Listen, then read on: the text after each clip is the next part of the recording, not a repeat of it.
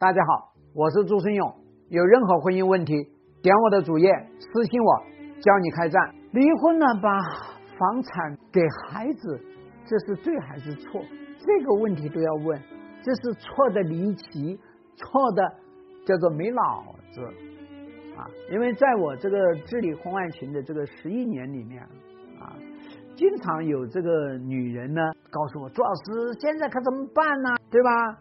现在我没地方住啊，那么我问发生了什么事儿啊？那就是说，哎呀，我离婚，然后呢，啊，为了很快的离婚，把把这个家产呢全给小孩了，对吧？然后这个小孩的抚养权呢还在那个前夫哥手里面，那你不是倒霉悲催呀，对吧？所以大家知道呢，你。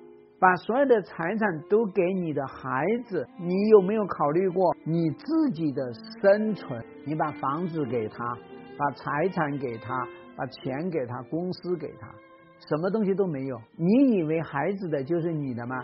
对吧？法律上面只有你的孩子死了，你可以作为继承人你去继承。那你希望继承你孩子的遗产不？你不希望吧？对吧？否则这个财产是人家的，你是不能动的。所以我们经常遇到这些那个女人啊，以为呢啊离婚的时候，然后呢把财产都给孩子，然后呢这就是最大的保障孩子的利益，这恰恰没有保障你自己的利益。那么我们说呢，这个谁提出这种可恶、恶毒的方方案来的？谁呀？要么就是这个前夫哥吧，这个男人啊，你要离婚可以啊。把所有的财产都给孩子，然后去离。那你有没有考虑过他为什么会提出这样的一个建议来呢？提出这样一个方案来呢？他十有八九他见不得你好呀，对吧？你自己啊跟他离了婚，然后呢，你拿着房子，拿着车子，拿着钞票，好了，然后呢，你再嫁人，那这个前夫哥心里难受吧？这一切都是他创造的，结果你拿了，你给别人用了。他难受吗？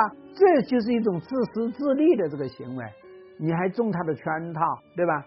那么你为什么会中他的圈套呢？一个方面呢，就是你觉得反正都给孩子也有保障；另外一个方面呢，就是你自己幼稚，对吧？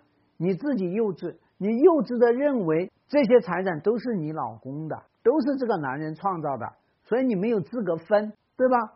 你幼稚的认为你没有。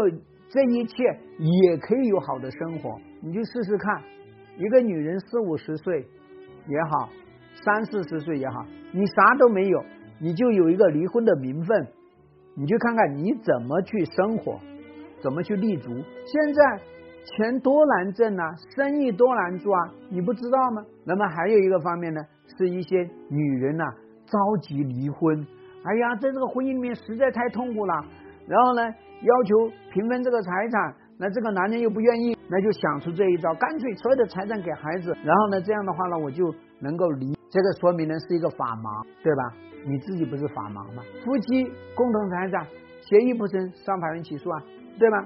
那也说明你自己实在是内心被这个男人耗耗空了、耗竭了，所以你没有耐心。